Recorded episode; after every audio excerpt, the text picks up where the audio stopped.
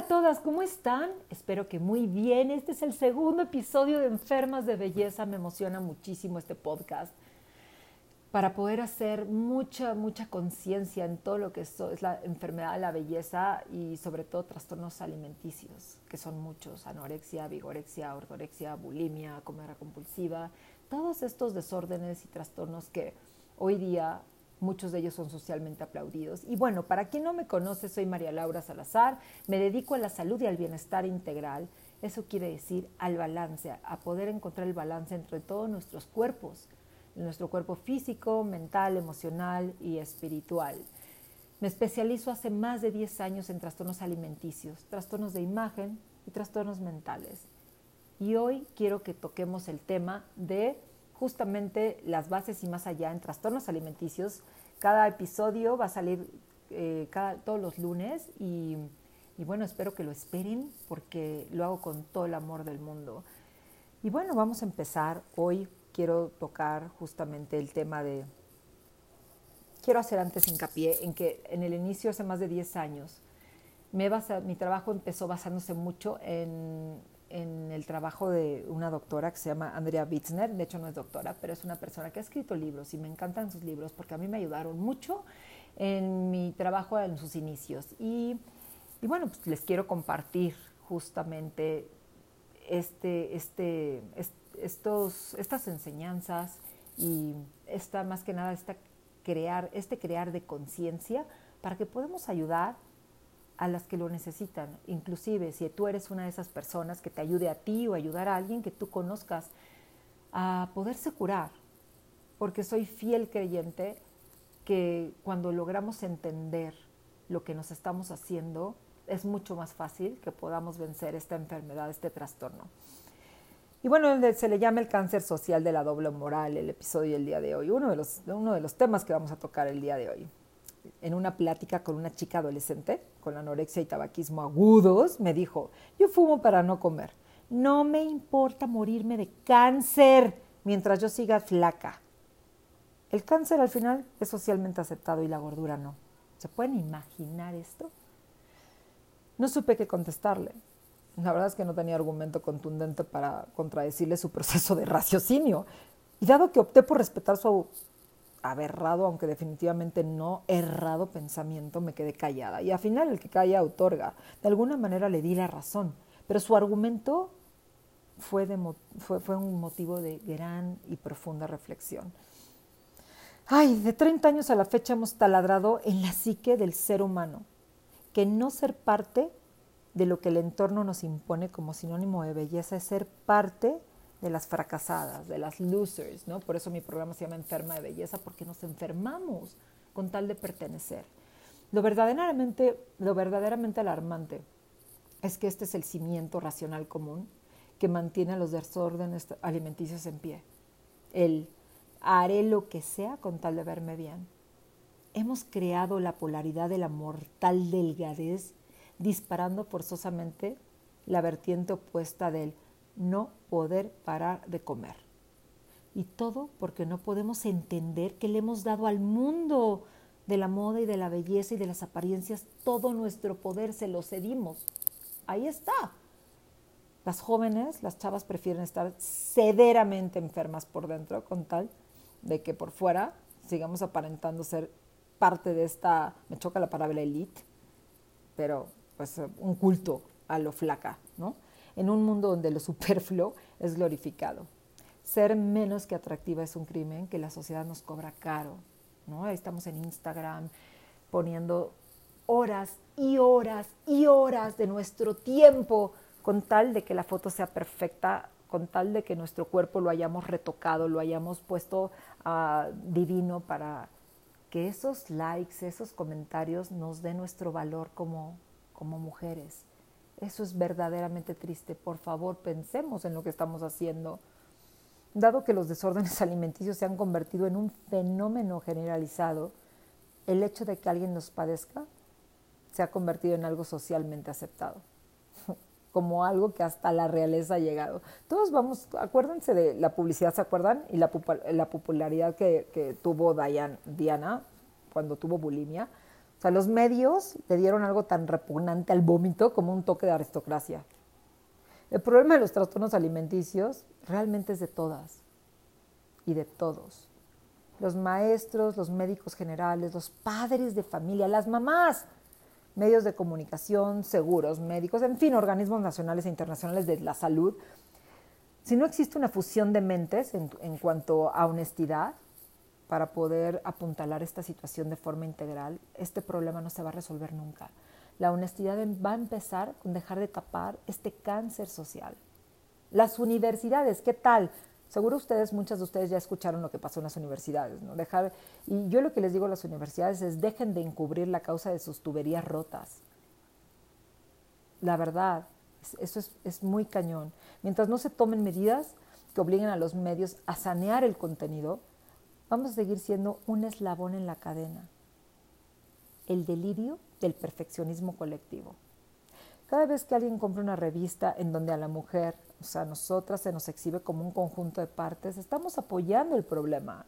Y cada vez que compramos una revista en donde nosotras en conjunto de partes, las mujeres ya somos conjuntos de partes, tamaño Barbie, estamos siendo parte activa del problema. Revistas, pero alias Instagram, TikTok, pues Facebook no tanto, pero también todo lo que tenga que ver con redes sociales. Mientras las mentes de las niñas y las adolescentes actuales no sean expuestas a otro tipo de imágenes, ellas van a seguir persiguiendo eso que, que le llamamos el establishment, que ya impuso como sinónimo de éxito. La cómoda disociación de la película inédita del perfeccionismo que de verdad debe terminar. Mientras apoyemos a lo que se ve bonito, sin importar cómo estamos por dentro, rotas o no rotas, estamos destruyendo a un ser humano. Los desórdenes alimenticios son el jinete apocalíptico del milenio, donde despiadadamente vivimos una doble moral, el reflejo de la sociedad en donde las apariencias juegan un rol vital, juegan un rol primordial, medular. O sea, son una lección que nos confronta con la intolerancia del consumismo del siglo XXI el mundo de no solo lo quiero todo perfecto, sino lo quiero ya. Confrontamos al ego una y otra vez con nuestra impaciencia, quebrantándolo, azotándolo, vomitándolo, cuantas veces sea necesario, hasta que finalmente la, la careta del narcisismo y el perfeccionismo se quiebre y que seamos literalmente más naturales, más despiertas, más auténticas y despertemos de esa ilusión y visión de que lo externo y aparente es lo más importante. Este capítulo de nuestra historia lleva realmente el potencial de elevarnos de regreso a nuestra verdadera naturaleza.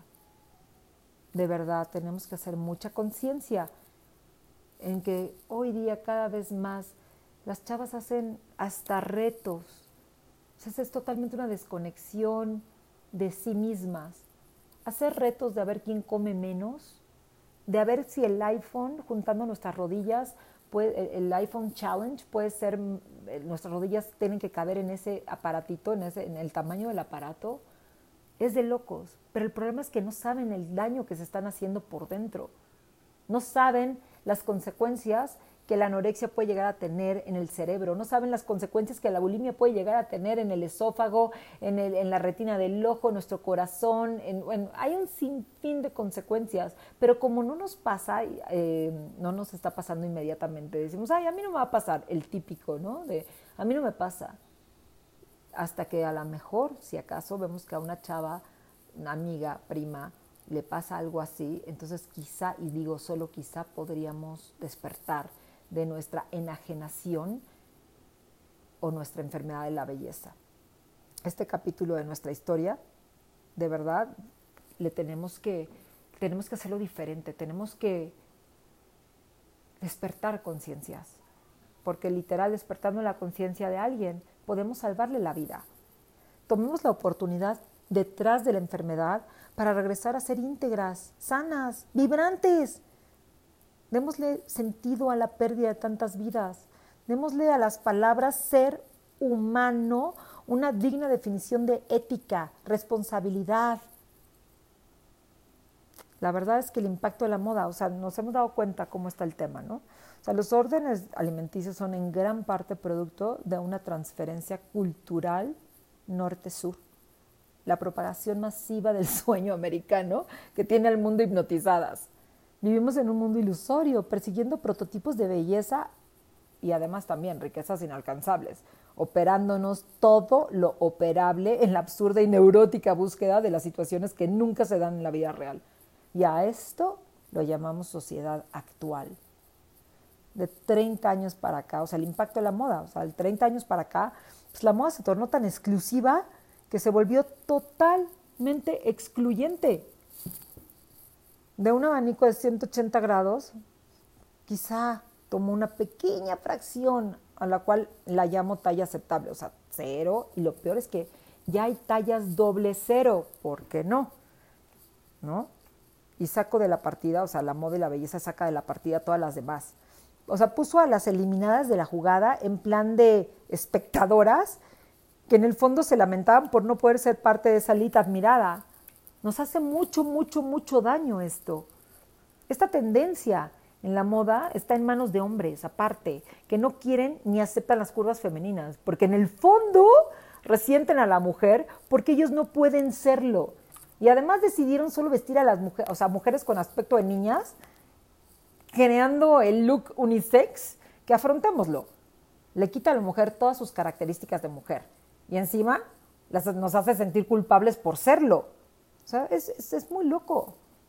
Y para satisfacer las necesidades de todo este fenómeno surge la era light, que repleta de industrias completas dedicadas al culto de la apariencia, manda el mensajito constante e incesante a nosotras, común, o sea, todas nosotras nos manda este mensajito que ser lo que somos no es suficiente.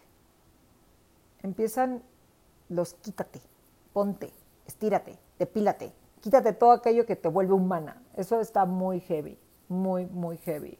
Esto trae la oleada del cirujano plástico actual, ¿no? A ti, o sea, me gustaría hablarles a los cirujanos, pero eso va a ser otro, otro, otro podcast, porque yo de hecho quiero hacer un debate con un muy amigo cirujano plástico que les prometo que lo vamos a hacer. A raíz de la aparición de la era cibernética, o sea, sí, nosotras las mujeres virtualmente podemos comprar cualquier cosa a cualquier hora, a cualquier, sí, a cualquier hora. ¿no? Estamos fomentando la cultura de nada es suficiente. Nos hemos vuelto súper expertas en descartar todo aquello que después del primer uso ya nos vale. El consumismo actual es ese reflejo del estado de vacío que tenemos nosotras las mujeres. Y, y además pretendemos tapar con objetos el frío emocional o con nuestras enfermedades o nuestros trastornos, el frío emocional que tenemos. Logramos únicamente unirnos más, Corremos tras la siguiente marca, el modelo de mayor actualidad, el look de moda y pues qué no decir, ¿no? La enfermedad de moda. Trastornos alimenticios, es el juego de nunca acabar, pero lo peor es que vamos para peor. Yo cada vez más, mis pacientes llegan al consultorio más jóvenes, más chavitas y me parte el alma. Las niñas actuales realmente no saben jugar con otras niñas. Hablamos de niñas, ¿eh? Ojo. Siempre juegan unas contra otras. O sea, los juegos de hoy, ¿no? Que promueven la competencia, está cañón, todo es competencia. Yo soy más guapa que tú, yo estoy más alta que tú, yo estoy más flaca que tú. Ya niñas de cinco años empiezan con esta conversación. Y eso es lo que tenemos que, de veras tenemos que, al, no quiero decir alarmarnos, pero poner mucha atención en esto. Mucha, mucha, mucha, mucha atención. La aparición del fenómeno de la comida rápida tiene también mucho que ver. Es una de las causas principales del problema de obesidad actual. Es usual que la comida rápida se convierta en adictiva, ¿no? Ya sabemos que al final del día todo lo que trae, ¿no? Hoy no vamos a hablar de eso, pero ya sabemos que por un lado sacia la necesidad de adquirir un estatus social, sobre todo en clases bajas donde la gente se cree, aunque sea temporalmente parte de una elite consumidora de productos fabricados por las grandes cadenas transnacionales sintiendo que al final que encajan en un nivel social que está fuera de su realidad. Por otro lado, la comida rápida tiene una cantidad de saborizantes que ya hemos hablado sobre esto mucho, pero bueno, repasándolo rápido, saborizantes artificiales y, y, adictivos y que nos disparan los jugos gástricos, haciéndonos imposible ese típico lema de papas sabritas de a que no puedes comer sobre, solo una, pues claro, es por los ingredientes que tiene. se, nos, se vuelve súper adictivo. Ese, eso también es un tema que, que me gustaría ahondar más, pero hoy no vamos a hablar sobre la parte de nutrición integrativa. No sé si ustedes se acuerdan que en junio del 2003, perdón, las tuberías de acero de, de, la Universidad Ibero, no sé si se acuerdan de, de la Ibero, pues habían muchísimo, fue muy sonado este caso, que habían muchísimas fugas de agua.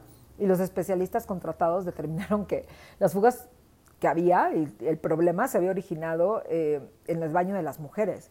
Su conclusión había sido que el ácido gástrico que se acumulaba en los excusados proveniente del vómito de cientos de estudiantes bulímicas.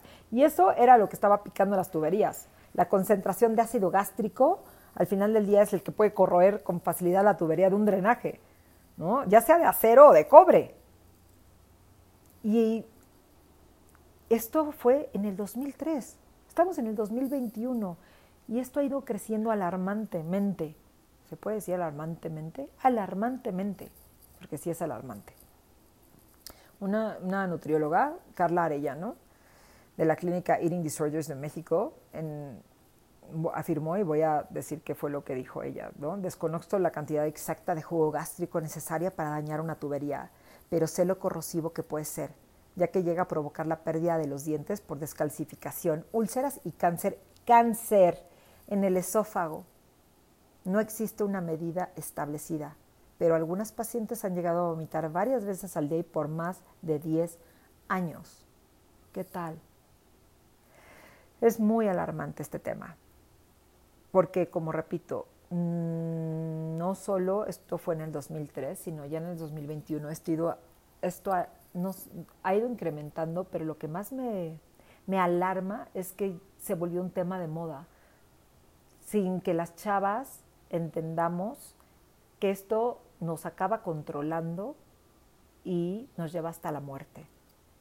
Y eso es lo que más, más, más hincapié quiero, quiero hacer. Tratemos de ver esta película como lo que es. La gente afligida de bulimia aguda gasta aparte una fortuna.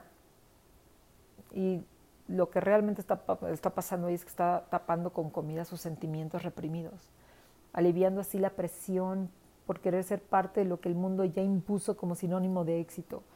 Luego, llenas de culpa, por supuesto, explotan repetidamente ese dolor y frustración acumulada en el excusado hasta romper tuberías, de metal, de lo que sea.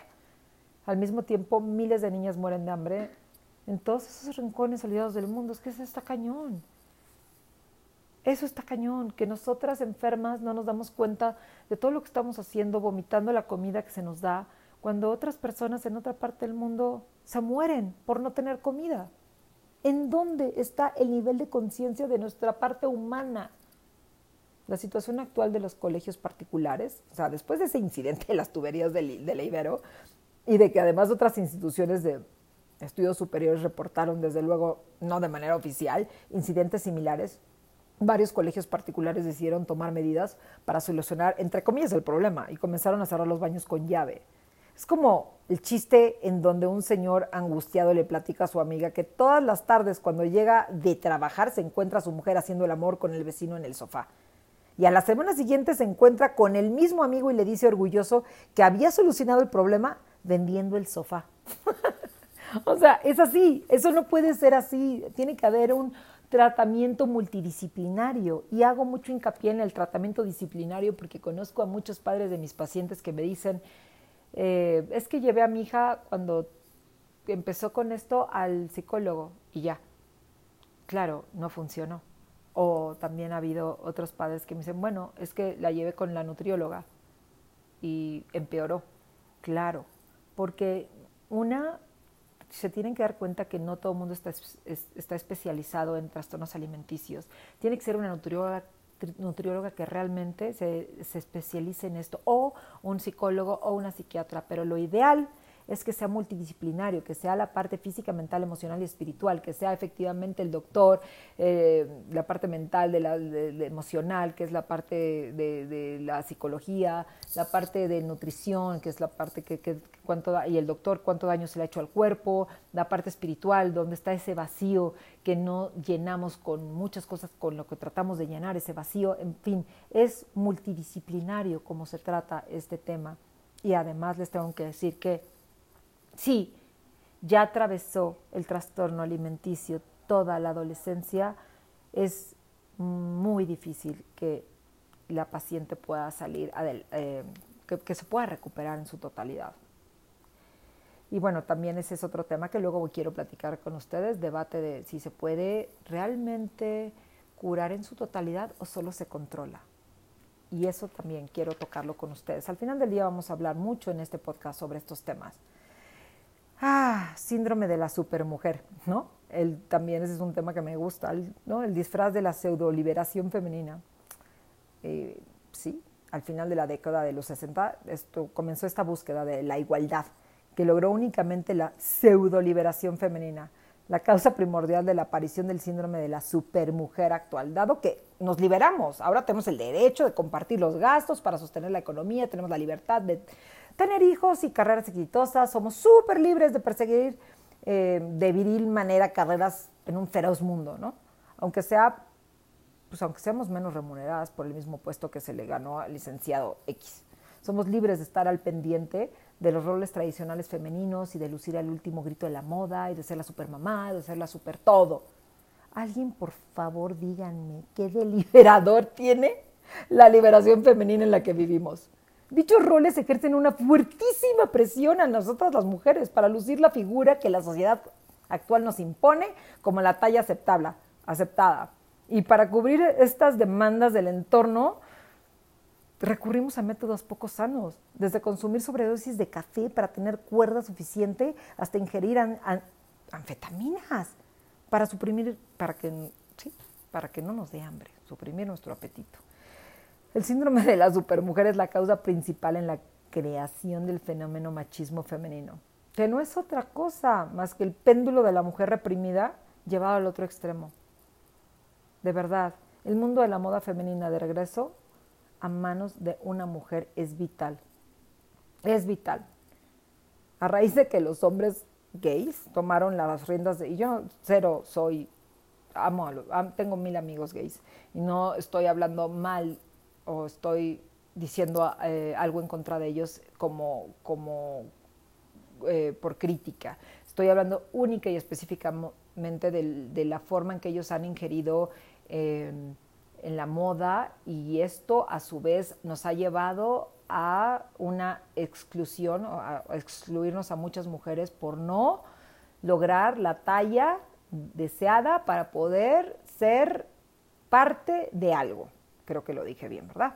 A raíz de que los hombres homosexuales tomaron las riendas de la moda femenina, se impusieron estos, como yo lo dije hace rato, los unisex, ¿no? Que eliminaron las curvas características de la mujer o sea, nosotras nos hemos virilizado muchísimo. Es una extensión del machismo femenino que, ya les dije anteriormente.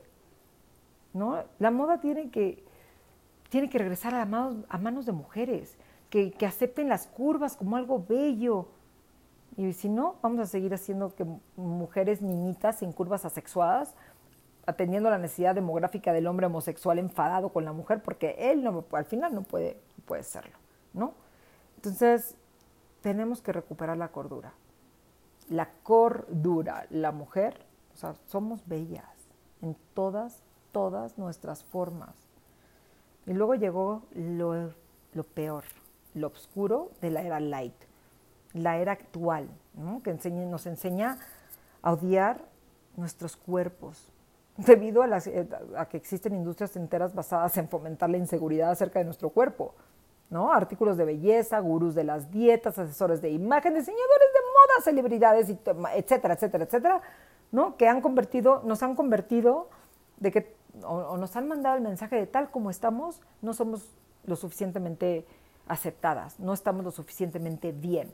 Y para estarlo, nos sometemos a cirugías por las cuales nos endeudamos, pagamos consultas carísimas ¿no? Y nos sacábamos el presupuesto familiar porque la mamá, porque mi mamá o tu mamá o nuestras mamás están seguras de que cuando nos convertamos en una de las mujeres desesperadas que hay que admirar, nuestra vida entera va a ser divina, fenomenal. Entonces, ¿cuál es la sorpresa de verdad? Cuando llega una niña con anorexia avanzada a sus nueve años de edad. O sea, ¿cuál es la sorpresa?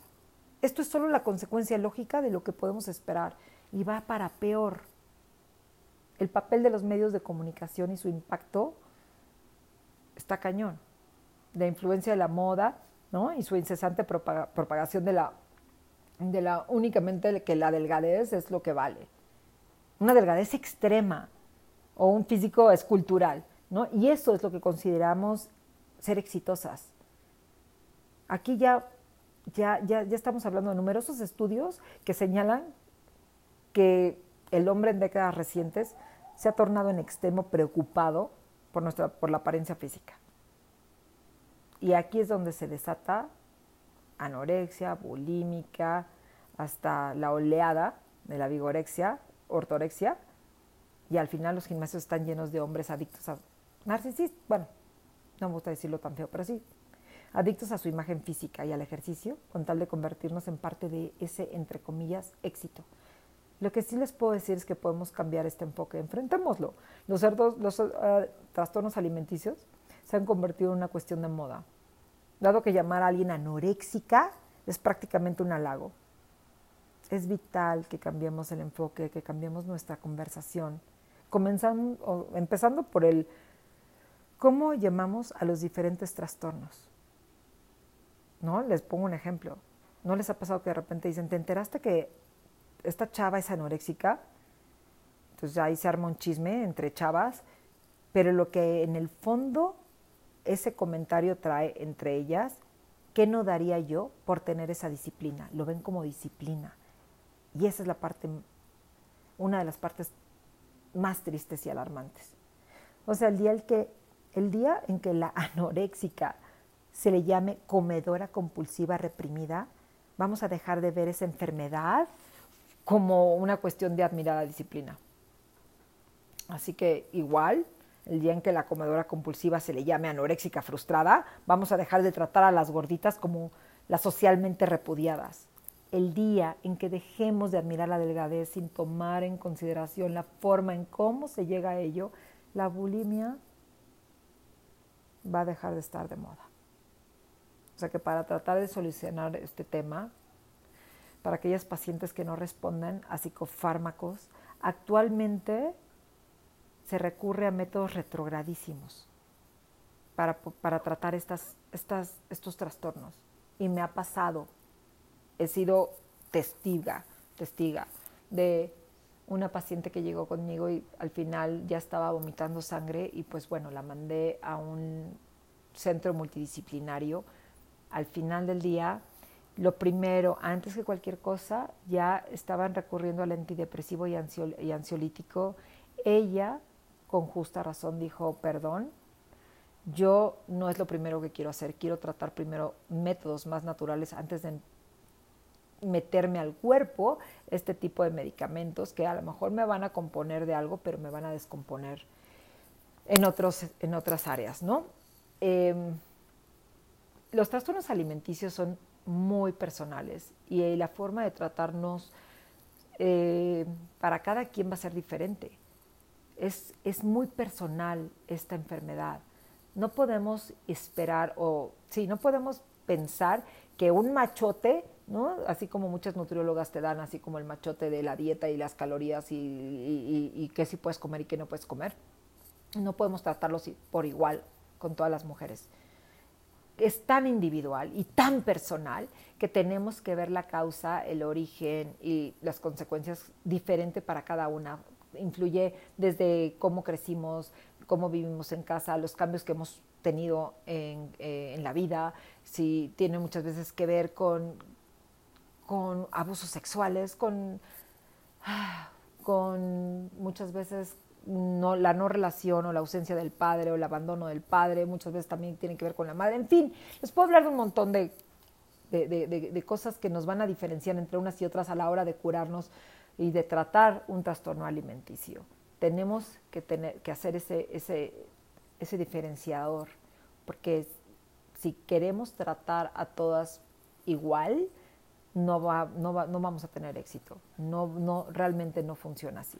Debemos terminar con la era mecanicista y devolverle a la, a la ciencia su carácter espiritual, expresado desde las filosofías más antiguas con el principio de unidad. Es imperativo, es muy importante que la medicina se rehumanice y recobre su carácter esencial. Tenemos que empezar por quitarnos la careta y reconocer que los síntomas de los trastornos alimenticios son el reflejo de nuestro estado de conciencia. Terminemos con esta doble moral. El momento que estamos viviendo nos escupe en la cara que llegó el momento de despertar. No podemos seguir así. No podemos seguir aplaudiendo. Eh, tenemos que ser parte de la solución y no seguir siendo parte del problema aplaudiendo en redes sociales o en casa o a las primas o a la sobrina que llega a nuestra casa y, y le decimos, wow, estás flaquísima, te ves divina. Y sin embargo, cuando no había enflacado, no decíamos, no dábamos ese tipo de elogios. Ahí es donde estamos mandando mal el mensaje. Y tenemos que tenemos que empezar a cambiar la conversación si queremos que las mujeres en nuestra sociedad y en nuestra cultura empiecen a desempeñar papeles mucho más importantes para cambiar nuestro lugar, nuestra nación, nuestro México, tenemos que empezar por cambiar la conversación desde casa, nosotras como mamás, en el lenguaje verbal y no verbal. El cuando es verbal, pues claro, es el más obvio. Ay, engordé, ya no sé qué, todo, todo gira en torno del peso y la comida. Y cuando es no verbal, porque según tú estás haciendo una diferencia en tu casa, la energía habla más fuerte. Atención. Si tu hija, aunque tenga cinco años, está viendo que todo el día te ves en el espejo y que estás en el gimnasio tres horas al día y que comes una lechuga, pues Imagínate el mensaje que estás mandando, aunque no sea verbal.